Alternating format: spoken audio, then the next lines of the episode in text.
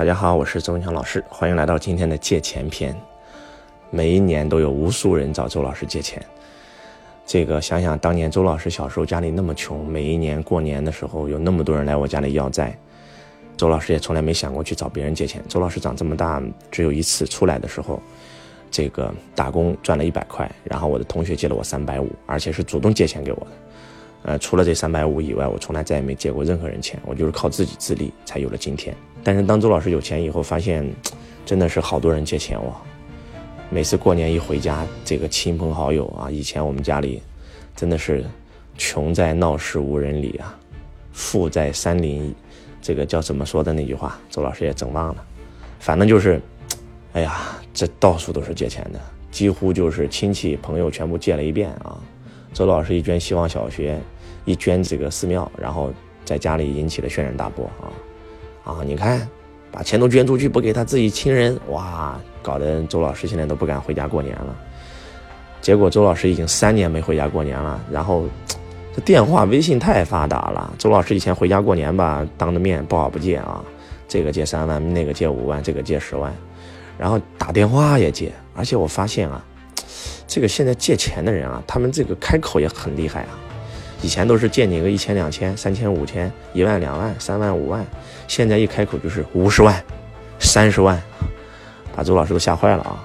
然后包括周老师的一些学员弟子啊，很多弟子给周老师交了学费三万，周老师借给他三十万，交了三万的时候非常尊重老师，然后每次都来学习积极上课，然后结果借了我三十万再也不来了，跑了，啊，给周老师交了十万，周老师借给他五十万。啊，企业遇到问题，哇，真的是需要你帮忙。老师，你只要帮我一次，啊，我银行贷款还不上，我会坐牢的，啊，我会被起诉的。你只要帮我一次，我一个月以后马上还给你。哇，给周老师交了二三十万的学费，周老师一借借出五十万，结果借完五十万以后再也没还过。倒不是说真不还啊，他真没钱还。企业到最后不单还了债以后没有再从银行贷出来款，反而还贷不出来款了。啊，反而企业会发生亏损，所以这个事儿真的是挺头疼的一件事儿啊。最近周老师也是，无数亲戚、无数朋友、无数学员，哇，只要是认识的人，全部找周老师借。周老师算了一笔账啊，到现在为止，我外面最少有将近七八百万的借款。因为周老师是一个心很软的人啊，以前只要一说就借，但是后来我发现确实是这样做是不对的啊。为什么呢？因为没借之前，大家都是好朋友、好兄弟、好亲戚，还经常走动。结果一借，有些人是不好意思见你了啊，有些人是你找他一要债，他反而跟你翻脸，变成仇人了。真的就是这样子啊。周老师有一个非常非常亲的兄弟啊，没借钱之前非常好，然后包括周老师的一些弟子、学员、朋友，真的没借钱之前非常好，借完钱以后反而生疏了。所以到最后的结果就是，我觉得真的是害了人。其实你借了钱没有帮到他，反而害了他，真的就是这样子啊。一斗米恩人，十斗米仇人。穷人和富人两家挨着，看到穷人都没钱过年了，然后这个富人就奢侈了他一斗米，然后啊家里特别感谢，然后从此以后呢，每一年养成习惯了，每一年都来借，每一年就来借。后来这富人就觉得不能这样子啊，凭啥就不借了？啊，我靠，变成变成仇人了。所以真的就是这样子。我们相信我们很多人都会遇到跟周老师这样的问题啊。那为什么我们明明不想借，我们又不好意思不借呢？因为我们总想，总觉得，你看你以前是我好朋友，以前是我亲戚，现在你发达了，你就不认人了。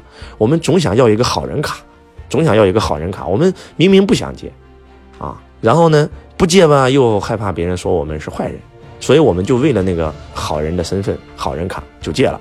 结果借了以后不还，我们心里又难受，啊，周老师也经历过，我相信很多人都经历过。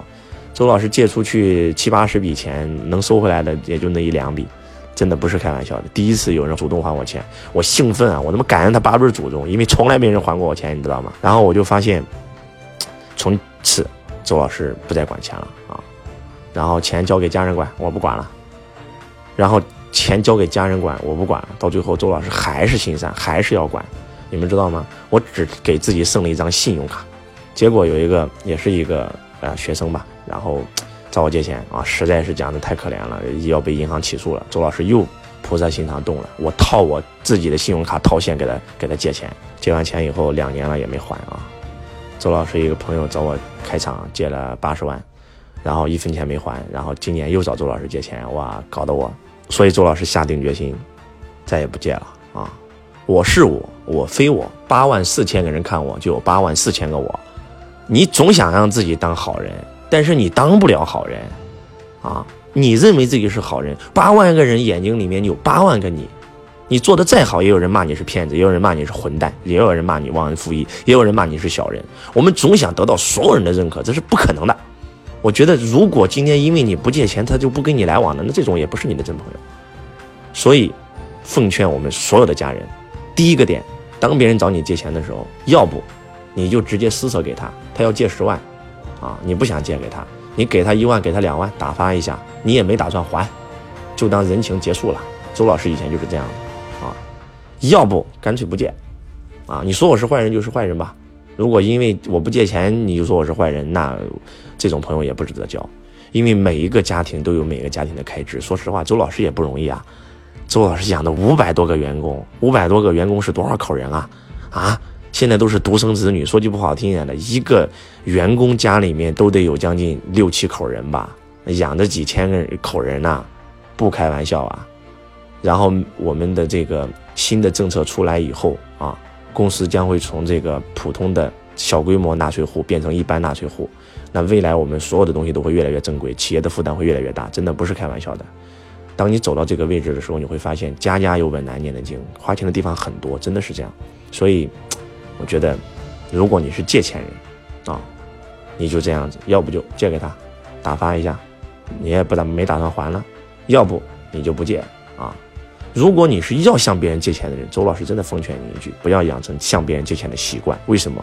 因为当你向别人借钱的时候，其实是不能解决你问题的。真的，你说我们有一个朋友要做手术，那是要救命的钱，这个周老师必须得借。但是其他的就是，老师，我的工厂只要进这个货，我就一定能发财，不是这样子的。就像周老师讲的，输家战略和赢家思维一样，你明明知道你的工厂不能再投资了，你没有钱投资了，你还借款去投资，贷款去投资，万一亏了怎么办？老师不会亏，一定赢，那不就是骗自己吗？怎么可能呢？这个世界怎么能有一定赢的事情呢？这不就是赌博吗？所以不要再借钱了，不要再找别人借钱了，靠自己立起来。